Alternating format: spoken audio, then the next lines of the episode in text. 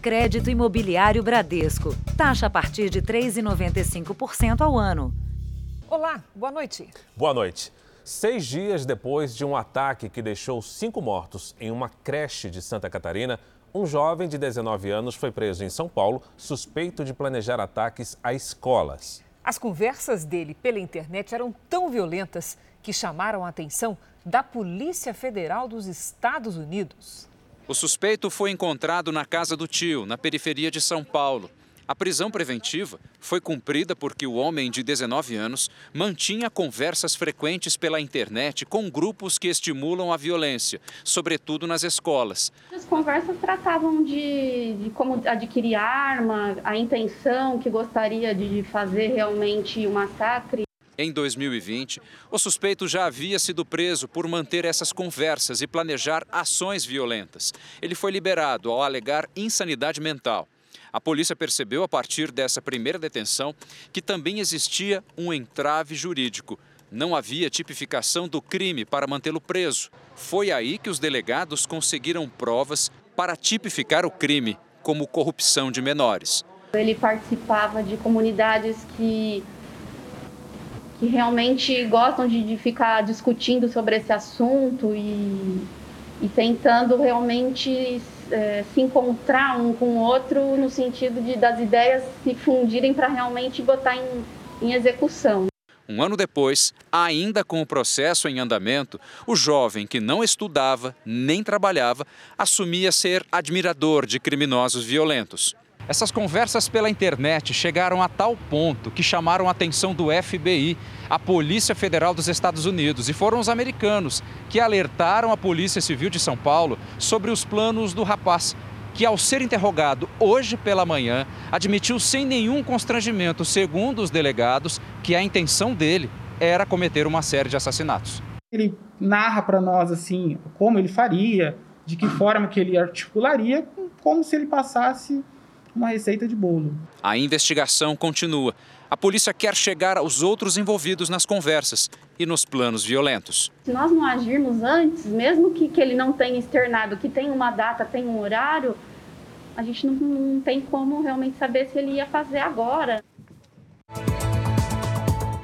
Veja agora outros destaques do dia. Polícia do Rio de Janeiro divulga fichas criminais de mortos no confronto do Jacarezinho. O Ministério da Saúde espera receber mais de 8 milhões de doses nesta semana. Butantan diz que vacinação pode ser afetada por falta de insumos para a fabricação da Coronavac. Na nova série especial, as brasileiras que são vítimas do tráfico de pessoas.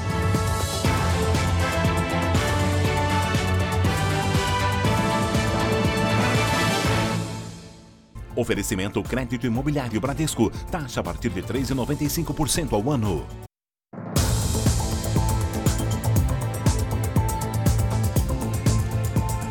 A Polícia do Rio apresentou as fichas criminais da maior parte dos mortos na Operação de Jacarezinho. Segundo a investigação, dos 27 mortos, dois não tinham antecedentes criminais, mas estariam atuando no tráfico de drogas.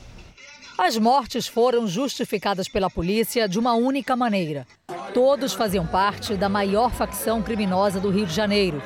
Dos 27 mortos do Jacarezinho, apenas dois não tinham antecedentes criminais. Mas, de acordo com a investigação, teriam envolvimento com o tráfico de drogas. Nesta segunda-feira, foram divulgados os nomes e a ficha criminal de cada um.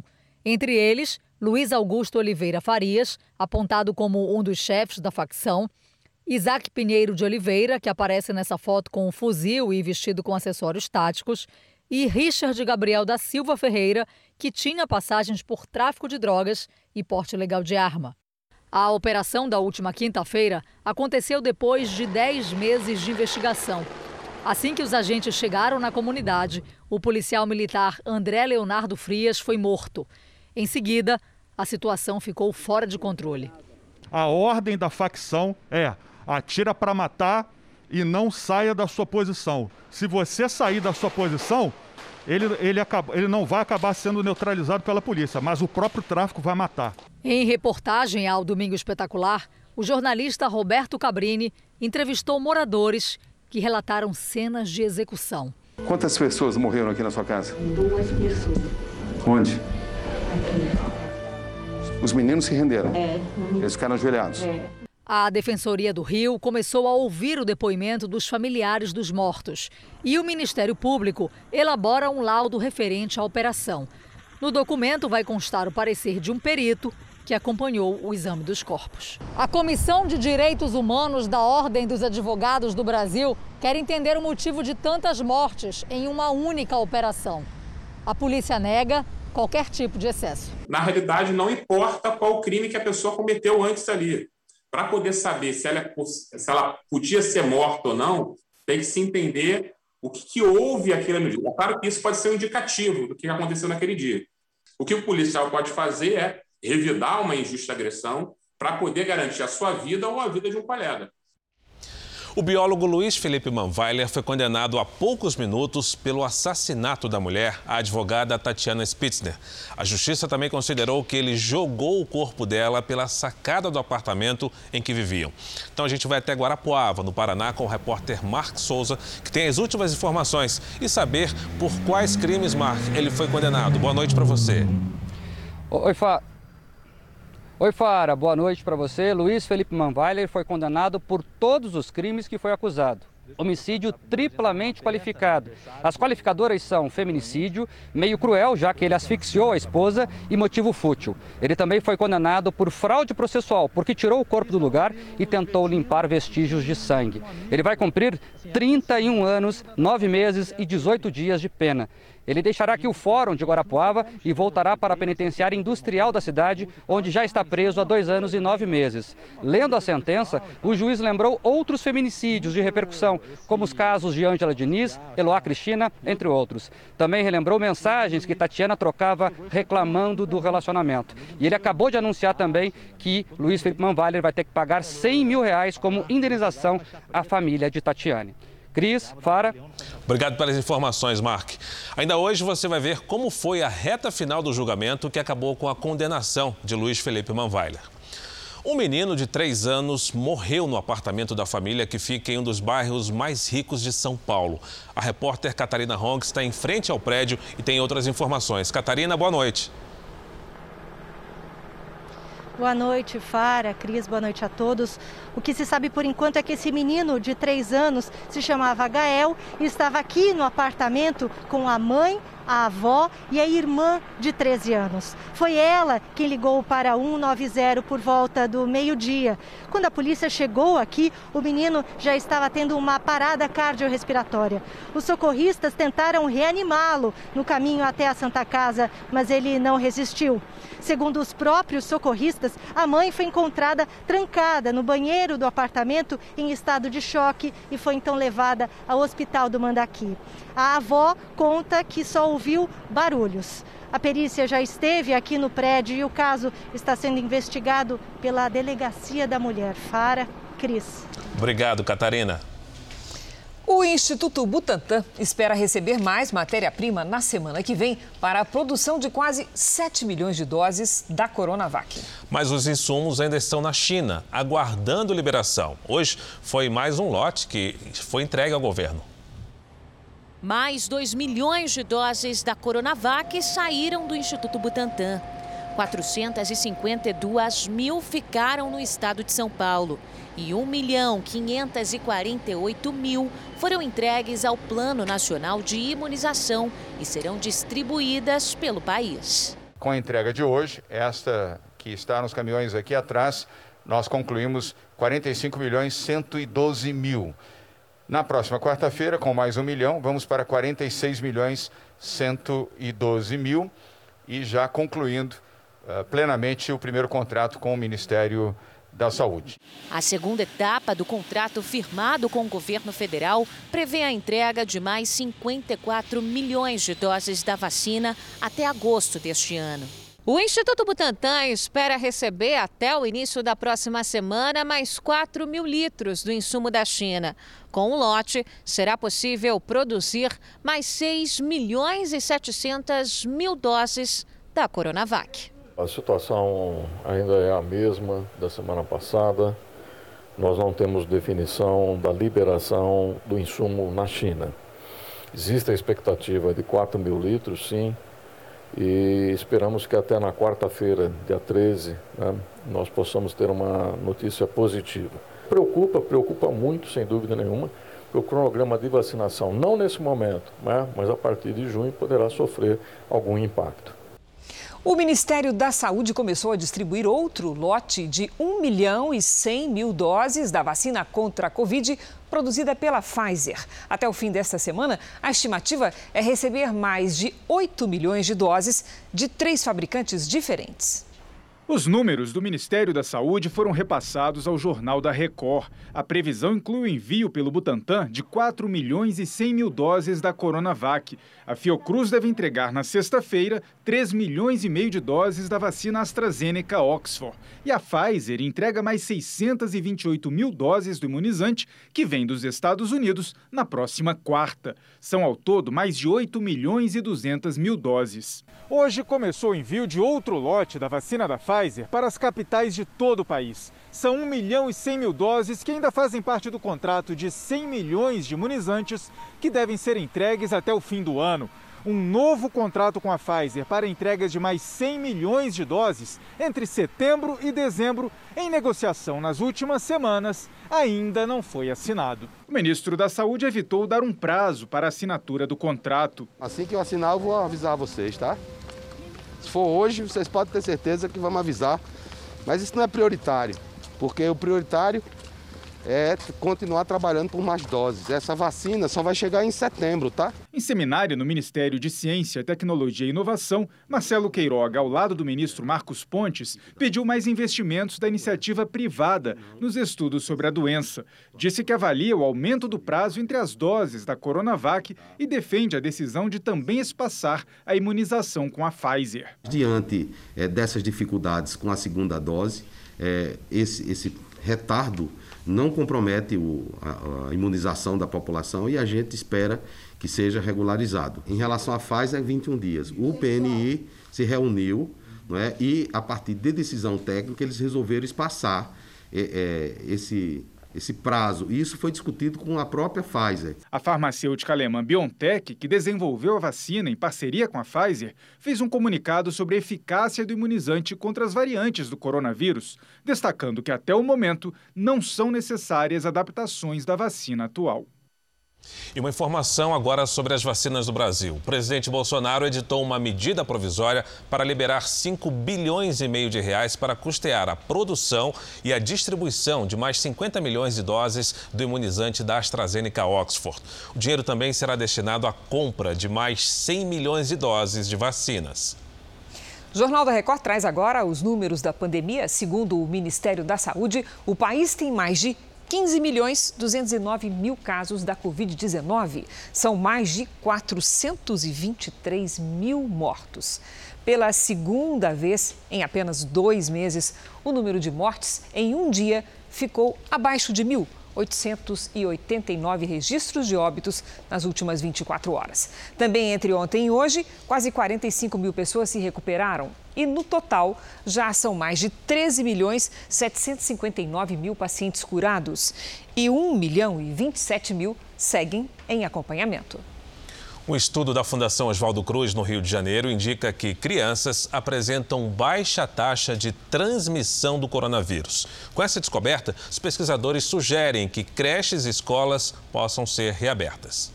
A pesquisa observou alunos que receberam atendimento médico em uma escola municipal na comunidade de Manguinhos, na zona norte do Rio. Eles e as famílias foram testados e monitorados por quatro meses.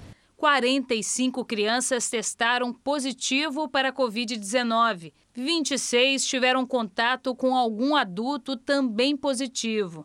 As outras 19 com pai ou mãe que não chegaram a fazer o teste, mas apresentaram sintomas da doença.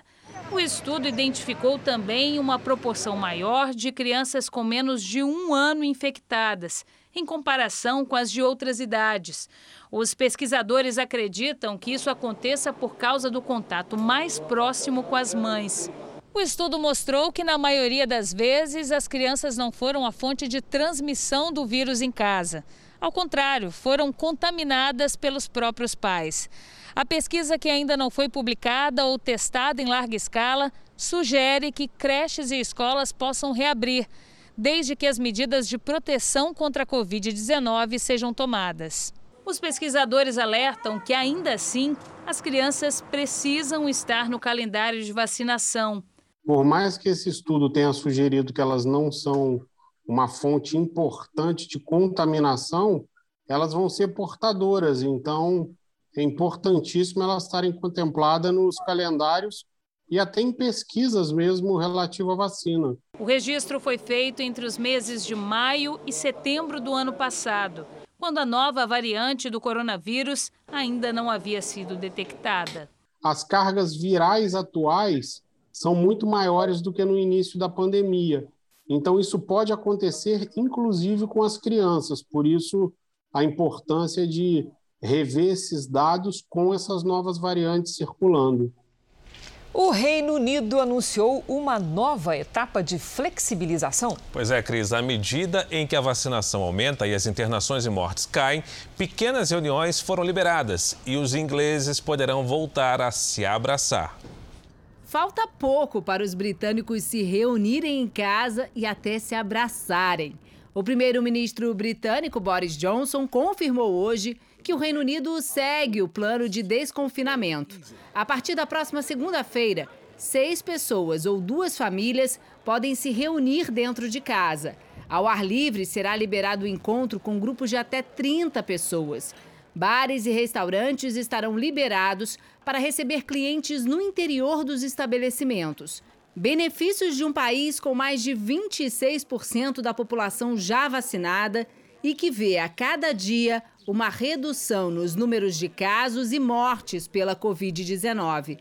A taxa de infecção é a mais baixa dos últimos nove meses. E a semana começa sem registro de mortes em quase todo o território. Apenas o país de Gales contabilizou quatro vítimas fatais pelo novo coronavírus. Hoje, o prefeito de Londres lançou uma campanha bilionária para incentivar os britânicos a passarem as férias na capital. Segundo o governo de Portugal, muitos vão passar o verão por aqui. Com o anúncio da reabertura da rota entre os dois países, houve um aumento de cerca de 600% nas reservas, principalmente no litoral português. Veja a seguir. Polícia de Nova York procura vendedor ambulante que atirou em três pessoas na Times Square.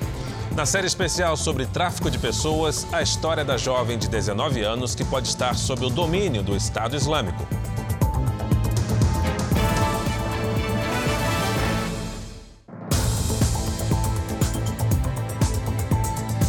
As atenções do governo esta semana se voltam para os novos depoimentos da CPI da pandemia. O presidente Bolsonaro criticou no final de semana o trabalho dos senadores que participam da CPI. Da avaliação no Palácio do Planalto de que a CPI da pandemia não tem potencial para um desdobramento grave, como o impeachment de Jair Bolsonaro, a percepção é que as investigações causam desgaste político.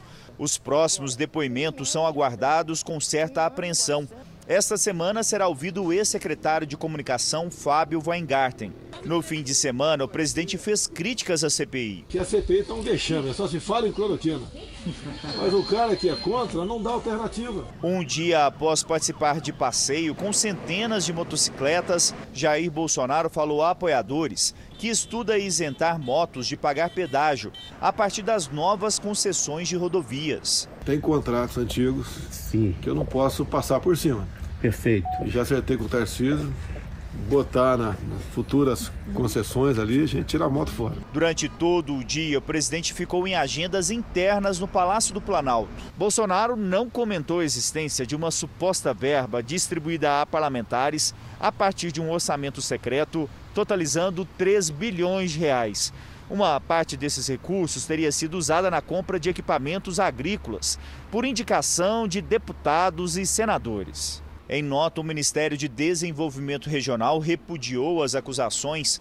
A pasta lembra que a lei orçamentária é a principal proposta feita pelo Congresso. possui ampla divulgação e os parlamentares podem indicar recursos por meio de emendas de iniciativa do relator. Agora há pouco, Bolsonaro comentou sobre a falta de chuva no país. Nós estamos com um problema sério pela frente, eletricidade. Você vai ter dor de cabeça. Não chove, quer dizer, é a maior crise do, se tem notícia hoje, né? Demos mais um azar, né? Você sabia que a taxa Selic, que é a taxa básica de juros calculada pelo Banco Central, está em 3,5% ao ano e a previsão é de novas elevações? Isso pode ter um impacto nos seus investimentos. Vamos conversar com a Patrícia Lage sobre essa questão. Boa noite, Patrícia. Como é que vai impactar no nosso bolso isso? É prejuízo, amiga? Boa noite, Cris, e boa noite para você de casa. Vamos ver aqui, para a gente não ter prejuízo, precisa considerar não só a taxa atual, mas também o que vem por aí. A expectativa do mercado é que a taxa suba a cada nova reunião do Copom, podendo chegar a 5,5% até o fim de 2021. Isso influencia na inflação, nas taxas de empréstimo e financiamento e também nos rendimentos das aplicações em renda fixa. Esse tipo de investimento, apesar de render pouco, ainda é o mais indicado para os investidores iniciantes, para quem quer fazer um fundo de reserva, porque o objetivo é a segurança e a liquidez, ou seja, poder sacar o dinheiro no momento que for preciso. Nesse contexto, como é que fica a poupança, Patrícia? Cris, é, apesar dela ser aí a queridinha dos brasileiros, é preciso considerar vários fatores. Um deles é a inflação.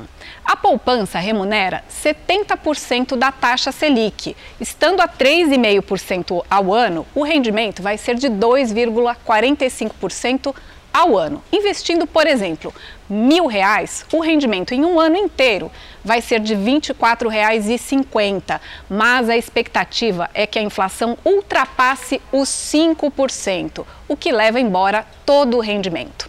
Alguns investimentos têm retorno mais vantajoso. O Tesouro Selic, o Tesouro IPCA, para quem pode deixar o dinheiro investido por mais tempo, os CDBs pós-fixados, além das LCIs e das LCAs atreladas ao CDI, que inclusive são isentas de imposto de renda. Vale a pena analisar outras opções para fazer o seu dinheiro valer mais. Cris. Obrigada, Patrícia. Nos Estados Unidos, a polícia de Nova York procura o suspeito que atirou em três pessoas na Times Square, um dos principais pontos turísticos da cidade. O suspeito, identificado como Farrakhan Mohammed, de 31 anos, atuava na região como vendedor ambulante. O tiroteio aconteceu após uma briga dele com o irmão. Mas os tiros atingiram três pessoas que passavam pelo local, incluindo uma criança de 4 anos. Todos já deixaram o hospital. Veja a seguir: prefeito do Rio desrespeita protocolos de segurança e cai no samba. Na série especial, o desespero de uma família para encontrar Bianca, uma jovem que pode ter sido aliciada pelo Estado Islâmico.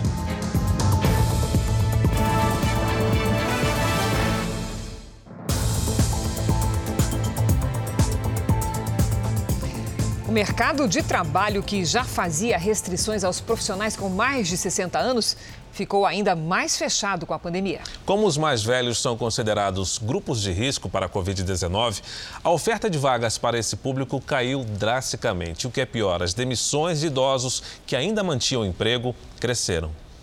Saudade de ter um registro na carteira de trabalho, né, dona Margarida?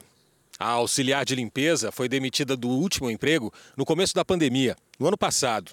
De lá para cá, até surgiram umas oportunidades que esbarraram nos 64 anos da profissional. A empresa falou que não poderia recontratar é, devido à pandemia, pela minha idade, que é de risco. A população acima dos 60 anos foi a mais afetada pela pandemia. O país fechou 2020 com 393 mil pessoas deste grupo desempregadas. Em março de 2021, segundo dados do Cadastro Geral de Empregados e Desempregados, o CAGED, as vagas para pessoas entre 17 e 49 anos tiveram um saldo positivo de mais de 200 mil postos de trabalho, enquanto os mais velhos viram o fechamento de 20 mil vagas. E o desemprego nessa faixa etária costuma ter um impacto para toda a família. é que 91% dos trabalhadores com mais de 60 anos dizem contribuir financeiramente para as contas da casa. E 52% deles são o principal responsável pelo sustento dos parentes. Mas essa situação pode mudar nos próximos meses, quando os idosos de 60 anos ou mais já estarão vacinados contra a Covid-19. Está no radar da economia, está no, no radar de quem gera. É grandes oportunidades de trabalho e eu acredito que gradativamente essa mão de obra vai ser reincorporada. Eu tenho muita fé que isso vai passar, é por isso que eu me cuido, eu não saio, mas tem horas que bate o desespero na gente. Como o Jornal da Record já informou hoje, o biólogo Luiz Felipe Manvailha foi condenado a 31 anos, 9 meses e 18 dias de prisão por matar a esposa e jogar o corpo da sacada. Vamos ver agora como foi a reta final do julgamento. Luiz Felipe Manweiler chegou ao Fórum de Guarapuava, no interior do Paraná, sob forte esquema de segurança. Ele acompanhou a penúltima fase do julgamento, em que acusação e defesa tiveram uma hora e meia cada para apresentar os últimos argumentos. Os promotores e assistentes de acusação pediram a condenação por homicídio triplamente qualificado, feminicídio, motivo fútil e morte mediante asfixia, além de fraude processual. Já a defesa apontou supostos erros na investigação. No final de semana, o biólogo foi interrogado por 11 horas. Logo no início, pediu desculpas pelas cenas de agressão registradas pelas câmeras do prédio em que morava com a esposa. Primeiro, pedir perdão à, à família da Tatiane por todas as agressões que eu cometi. Eu não matei a Tatiane. Gostaria de pedir perdão pelo, pelo mesmo motivo para minha família. Eles sabem que eu não sou assim. A todas as mulheres do Brasil, todas as mulheres, pedir perdão por isso. O motivo da briga é que ela teria insistido em ver algumas mensagens no celular dele. Foi nesse momento, segundo ele, que começou a violência. Felipe confessou que chegou a apertar o pescoço de Tatiane ainda no carro. A discussão continuou no estacionamento e no elevador. Para a acusação, Tatiane teria sido jogada do apartamento. Para a defesa de Felipe, ela teria caído por acidente enquanto ameaçava tirar a própria vida. Apesar de responder a todas as perguntas do juiz, de seus advogados e dos jurados, Manweiler não quis responder às questões do Ministério Público. Em Salvador, sete pessoas foram presas suspeitas de participar da morte de dois homens que teriam furtado carne de um supermercado. A Secretaria de Segurança Pública montou uma operação com mais de 200 policiais para prender os envolvidos na execução das vítimas, há cerca de duas semanas. Além de quatro traficantes, três seguranças do supermercado foram presos. Imagens de câmeras do local que não foram divulgadas ajudaram na investigação.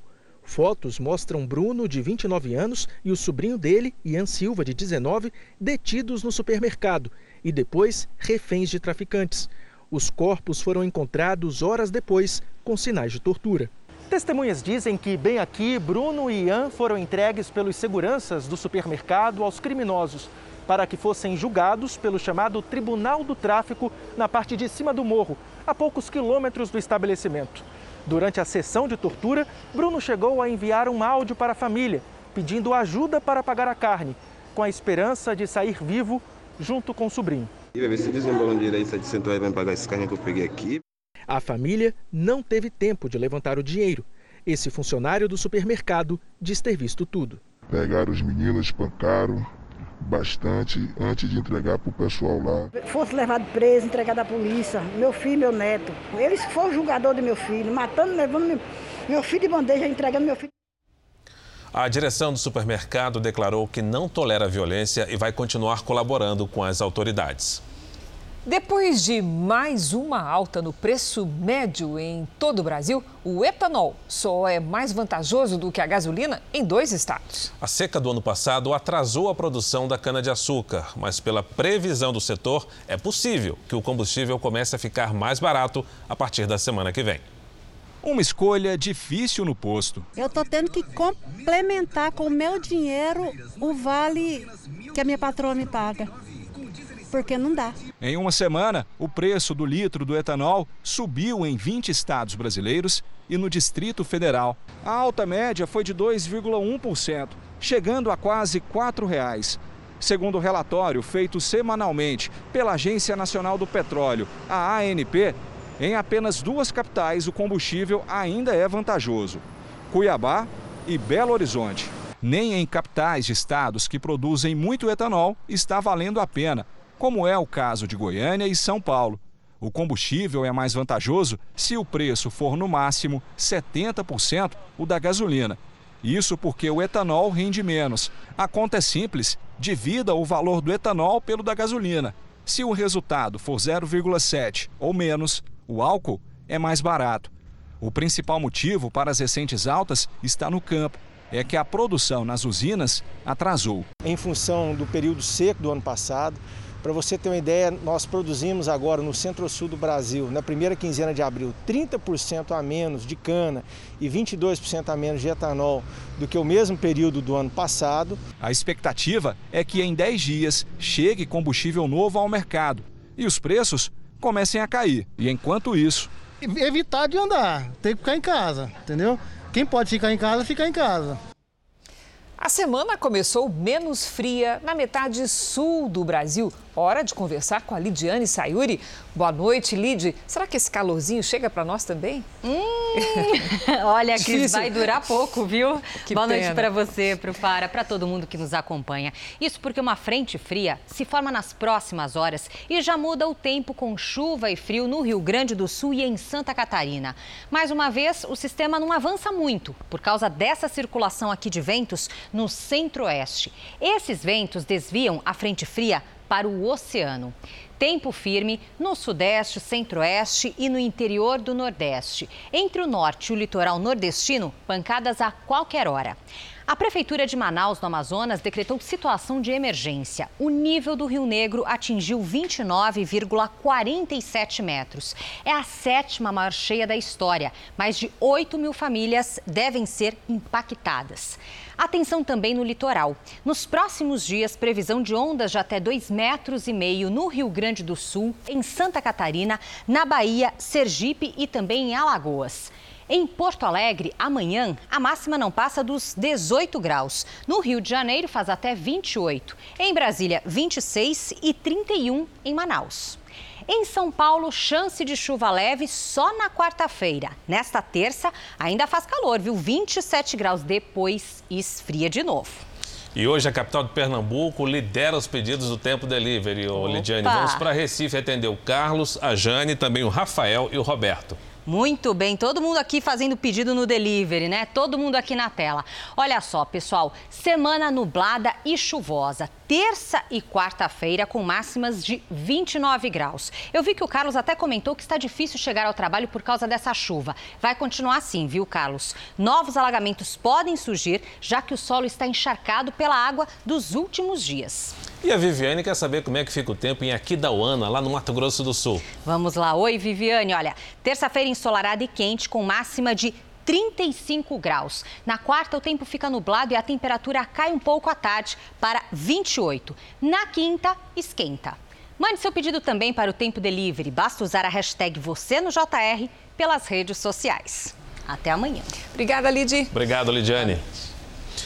Um dia depois de liberar o funcionamento sem restrições no horário de bares e restaurantes, o prefeito do Rio de Janeiro, Eduardo Paes, foi flagrado em uma roda de samba. Justamente uma atividade que não havia sido autorizada. Ele também estava sem máscara e em meio a uma aglomeração. O prefeito estava à vontade.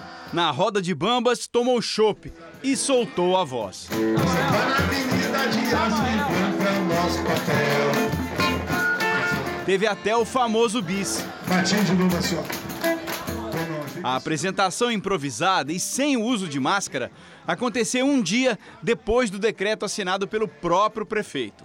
O documento autoriza o funcionamento de bares e restaurantes sem restrições de horários, além de praias e casas de espetáculos. Só não permite as rodas de samba, justamente por causa do alto risco de contágio. Numa roda de samba, com uma aglomeração, uma proximidade das pessoas, cantando, que as pessoas cantam sem máscara, que as pessoas bebem cerveja sem máscara, esse ambiente oferece, em tese, um risco maior do que um ambiente de praia. O prefeito explicou que participava da gravação de um programa sobre gastronomia aqui no centro do Rio, quando ouviu música ao vivo vindo desse bar.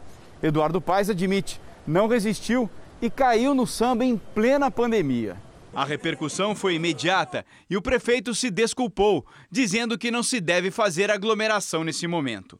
O gesto do prefeito levou esse advogado a apresentar uma denúncia contra Eduardo Paes ao Ministério Público. Segundo ele, Paes desrespeitou um decreto municipal e precisa responder pela infração.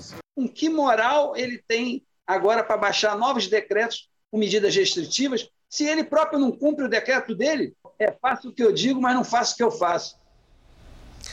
Em São Paulo, começou hoje a vacinação contra a Covid-19 para pessoas com síndrome de Down, transplantados e pacientes em diálise. Durante a semana, outros grupos serão imunizados. É preciso ficar atento ao calendário para não perder a oportunidade da vacina, mas também não perder a viagem. Por causa de um diabetes severo, seu Genildo perdeu a visão há oito anos. Ele foi um dos primeiros a chegar ao posto para se vacinar, mas não foi dessa vez. A pessoa não quer o dia, mas não tem problema não, a gente volta depois, né? E a gente vamos ser imunizar direitinho, né? E vamos guardar, né? Nesta segunda-feira, mais um grupo que estava na lista de prioridades começou a ser vacinado nos postos de saúde do estado de São Paulo. São pacientes com síndrome de Down, transplantados e doentes renais em diálise com idade entre 18 a 59 anos. A previsão é de que cerca de 120 mil pessoas sejam vacinadas nesse grupo. A Helena, portadora de síndrome de Down, veio tomar a primeira dose. Você está com medo da vacina ou está animada? Estou animada. Amanhã será a vez de gestantes e mulheres com mais de 18 anos que tenham dado à luz no máximo há 45 dias. Funcionários do metrô e da Companhia Paulista de Trens Metropolitanos e pessoas com idade entre 55 e 59 anos com deficiência permanente. A partir de quarta, a faixa etária cai para quem tem entre 50 e 54 anos, com doenças permanentes e também pré-existentes. Dona Maria, muito feliz esse momento? É, muito feliz. Eu estava até triste, eu saí do meu trabalho para vir tomar. Os grupos anunciados devem apresentar exames e relatórios médicos que comprovem a situação. Para especialistas, pacientes importantes ficaram de fora da lista. Que pacientes com doenças raras, pacientes com doenças neuromusculares, com restrição respiratória, com alterações cardíacas, com distúrbios metabólicos, esses pacientes, óbvio que eles são prioridades de prioridade, óbvio. Vou destacar pelo menos três grupos dentro das comorbidades, que é exatamente os pacientes com doença cardíaca crônica, que tem alguma insuficiência cardíaca, alguma doença cardíaca crônica. Os diabéticos, né? A gente, muitos dos diabéticos já foram vacinados pela idade, mas tem muitos diabéticos jovens que não foram vacinados ainda. E outro grupo importante é o da obesidade. Na próxima semana, a vacinação será estendida aos motoristas e cobradores de ônibus. O Jornal da Record ilustra agora o andamento da vacinação em todo o país. Somadas as aplicações da primeira e segunda doses, mais de um milhão de pessoas receberam a vacina nas últimas 48 horas. Hoje, o Brasil tem mais de 35 milhões 874 mil vacinados com a primeira dose, ou seja, 16,94% da população. E 18 milhões completaram a imunização. Vamos aos estados. O Amapá tem quase 96 mil vacinados, pouco mais de 11% dos moradores. Amanhã, na capital Macapá, idosos a partir de 64 anos receberão a segunda dose da Coronavac em atraso e tomarão a primeira dose da Pfizer pessoas com deficiência permanente, gestantes e mulheres que acabaram de dar à luz. Também as pessoas que possuem comorbidades. Agora, em Minas Gerais, tem 3 milhões 733 mil mil imunizados. É mais de 17% dos mineiros. Amanhã, em Belo Horizonte, na capital, será retomada a aplicação da segunda dose da Coronavac para idosos com 67 anos ou mais. Em Mato Grosso do Sul, mais de 614 mil moradores estão imunizados, ou seja, 21,8% da população. E o Rio Grande do Sul tem mais de 2 milhões 506 mil vacinados, quase 22% do total dos gaúchos. No portal r7.com, você pode acompanhar a situação de todos os estados no mapa interativo. Vamos agora com a opinião do Augusto Nunes. Boa noite, Augusto. Boa noite, Cris. Boa noite, Fara. Boa noite a você que nos acompanha. Quarto ministro da Saúde do governo Bolsonaro, o cardiologista Marcelo Queiroga tem boas chances de encerrar o acelerado rodízio no cargo. Não é ambicioso como Luiz Henrique Mandetta, nem introvertido como Nelson Teich. E é do ramo, o que o general Eduardo Pazuello nunca foi. Habilidoso, Queiroga sobreviveu sem maiores danos ao bombardeio da CPI da pandemia no Senado. E vem adotando posições com as quais Jair Bolsonaro não simpatiza, sem prejudicar suas relações com o presidente da República. O ministro defende, por exemplo, o uso de máscaras, recomenda o distanciamento social e acredita na eficácia da imunização em massa. Mas também ele poderá durar pouco tempo se não esclarecer rapidamente, com transparência e precisão, dúvidas que afligem milhões de brasileiros. Por exemplo, quais e quantas vacinas já estão garantidas por contrato? Quais e quantas estão em negociação? Quando será entregue cada lote? Qual é o calendário real da vacinação? Como será a sequência da fila dos vacinados? A pandemia de Covid-19 não pode ser agravada por epidemias de desinformação. A Organização Mundial da Saúde considera a variante indiana do coronavírus uma preocupação global. A mutação foi identificada pela primeira vez no ano passado. Estudos preliminares indicam que ela se espalha mais facilmente. Esta já é a quarta semana de bloqueio total na capital, Nova Delhi. As pessoas só podem sair para fazer compras essenciais ou para atendimento médico. Pelo 18º dia, a Índia registrou mais de 300 mil casos de Covid-19, o que mantém o país asiático como epicentro da pandemia neste momento. É grave o estado de saúde da mulher que sobreviveu a uma explosão em um restaurante de Belém, como o Jornal da Record mostrou no sábado. Ela teve mais de 70% do corpo queimado e está na UTI. A área foi isolada porque a explosão abalou a estrutura do restaurante. Seu Francisco estava bem perto e viu tudo. Foi quando eu atravessando com a minha esposa para ela viajar para o interior, para passar dia das mães lá, né? Que quando eu vi aquele estouro, quando eu olhei para cá, só estava aquele poeiral, mais de 10 metros de altura. Eram 6h40 da manhã de sábado. Maria do Socorro organizava a cozinha. Ela se aproxima do fogão e de repente tudo vai pelos ares. Mesmo ferida com queimaduras graves, a cozinheira conseguiu se livrar dos escombros e pediu ajuda. Ela foi socorrida por um taxista que passava pelo local. A cozinheira foi levada para o hospital referência em queimaduras aqui no Pará. Maria do Socorro chegou com mais de 70% do corpo queimado e foi colocada em coma induzido. Segundo a família, ela teve uma parada cardíaca na tarde de hoje.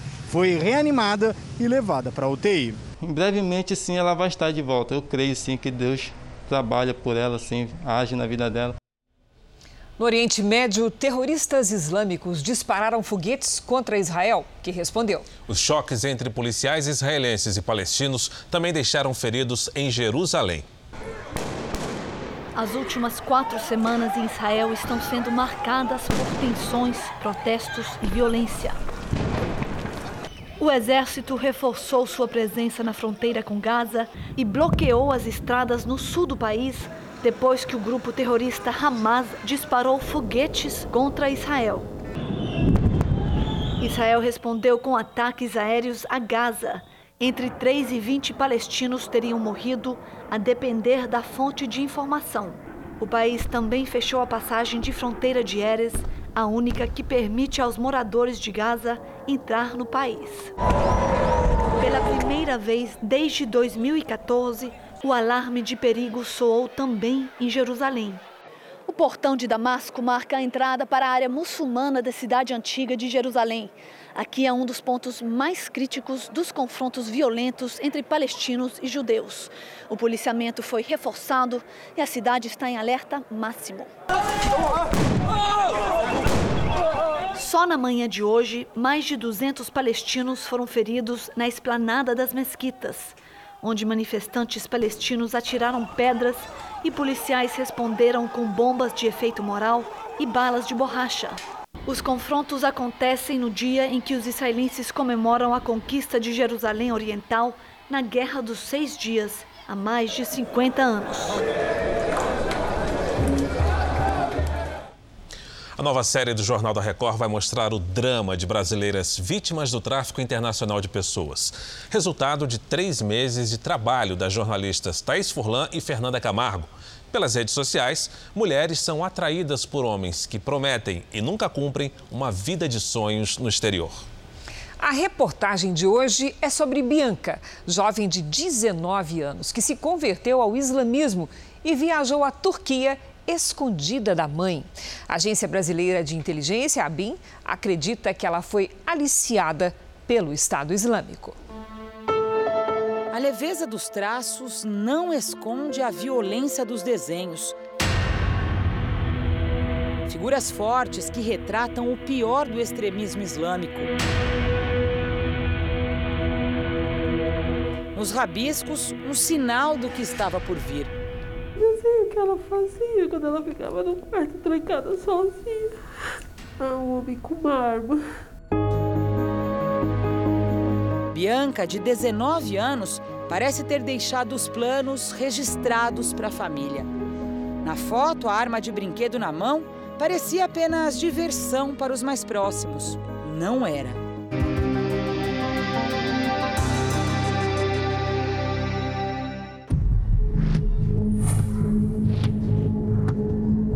Fechada no quarto, Bianca vivia num mundo obscuro. Só saía para tomar café e voltava de novo. Aí eu tomava café e voltava de novo. Acho que ela nem dormia. Ela era muito próxima da minha mãe, dormia na mesma cama que a minha mãe. De repente ela passou a não dormir mais com a minha mãe, passou a vir dormir aqui nesse quarto, nessa cama. E ficava 24 horas no celular, conversando com alguém.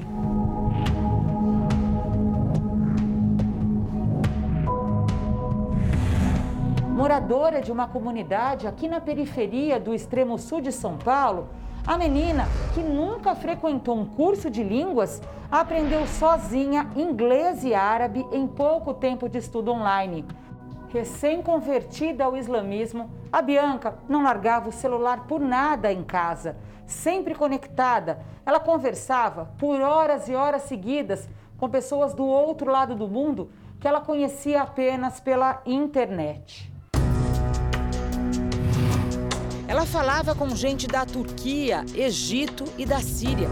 Quando eu falava, com quem você está falando? Ah, é que cuido da sua vida, a vida é minha. Bianca passou a frequentar essa mesquita perto de casa. Fazia aula de islamismo três vezes por semana. E eu comecei a acompanhar ela. Eu ia nas, nas mesquita com ela, eu ia nas reuniões com ela, conhecia todo mundo da mesquita, o sheik, eu não via nada demais ali. Para mim estava normal e pra, eu sentia que ela era feliz ali. De uma hora para outra, a família notou uma mudança brusca no comportamento da jovem. Sempre coberto o corpo todo, aquelas roupas longas. Tinha um tapetinho de oração também. Ela sempre fazia as orações dela o dia inteiro. Com histórico de depressão, ficou ainda mais introvertida. Tenho certeza que a minha irmã, infelizmente, ela foi sim aliciada para a Guerra Santa. Bárbara se refere a jihad, luta armada contra quem os extremistas consideram ser inimigos do Islã. A família conseguiu essa informação com o Serviço Secreto Brasileiro, que investiga o desaparecimento da jovem no Réveillon de 2019. Desde então, Bianca nunca mais foi vista.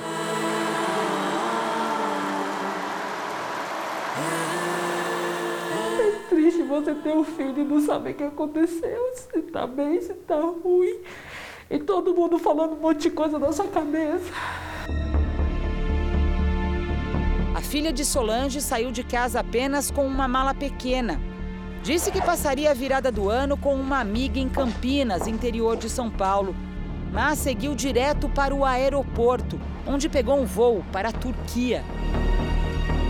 Bianca passou pela imigração brasileira às 9h26 da noite do dia 31 de dezembro, como mostra o registro. Na véspera da viagem, a garota pegou escondido o cartão de crédito da mãe e comprou a passagem para Istambul em quatro parcelas de 851 reais. A família só descobriu a fuga três dias depois, quando a Bianca não voltou para casa. O telefone celular dela foi desabilitado, mas uma amiga que recebeu uma ligação assim que Bianca chegou à Turquia anotou o um novo número internacional dela. A mãe e a irmã entraram em contato imediatamente. Onde você está? Eu estou indo na delegacia agora. As conversas eram sempre rápidas. Bianca parecia esconder algo. Estou voltando para casa, preciso ir na delegacia não, não se preocupa não. Já sou de maior já, eu vou voltar. Você tá na onde com quem? Campinas você não tá não. Fala onde você tá. E com quem você tá? Eu tô sozinha, não tô com ninguém. Não precisa ficar preocupada, eu vou voltar. Ela promete que vai voltar no dia 11. No dia 11 mesmo, eu liguei para ela de manhã, ela falou assim, mãe, eu tô tomando banho aqui no hotel. E já tô arrumando minhas malas, tô indo para o aeroporto, vou ter que desligar o celular porque não pode ficar com o celular ligado dentro do avião. E eu não consegui mais falar com ela depois disso. A partir desse dia, as redes sociais da jovem foram excluídas. A polícia brasileira tem apenas uma pista de Bianca: a localização de onde ela fez contato com a família pela última vez. Ela esteve neste albergue em Antáquia, província turca que faz fronteira com a Síria. A cidade faz parte de uma conhecida rota clandestina usada por muçulmanos extremistas que tentam se juntar ao Estado Islâmico. Quando se analisa a propaganda do Estado Islâmico, especialmente a propaganda digital, ela, ela mostra exatamente isso: um mundo glamorizado, um mundo de combate, de luta e a construção de uma nova realidade, vivendo num mundo de liberdade. Essa liberdade não existe nem para os homens, especialmente para as meninas. Uma pessoa extremamente carente, com problemas de depressão, presa fácil para eles. Eu tenho certeza que ela não tinha noção do tamanho do que acontece com esse tipo de meninas. O sonho vira um pesadelo assim que elas chegam no lugar, vão se tornar moeda de troca, elas vão se tornar reprodutoras.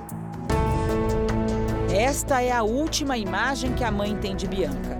A foto é do perfil de um aplicativo de mensagem. A jovem está toda coberta, só com os olhos à mostra.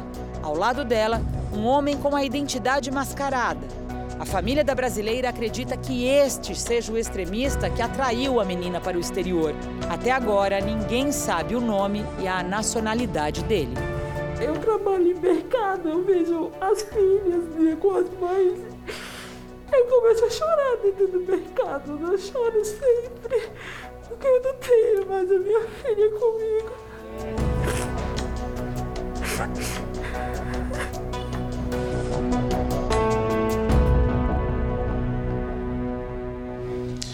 O Jornal da Record termina aqui. A edição de hoje na íntegra e também a nossa versão em podcast estão no Play Plus e em todas as nossas plataformas digitais. E à meia-noite e meia tem mais Jornal da Record. Fique agora com a novela Gênesis. A gente se vê amanhã. Até lá. Uma excelente noite para você e até amanhã.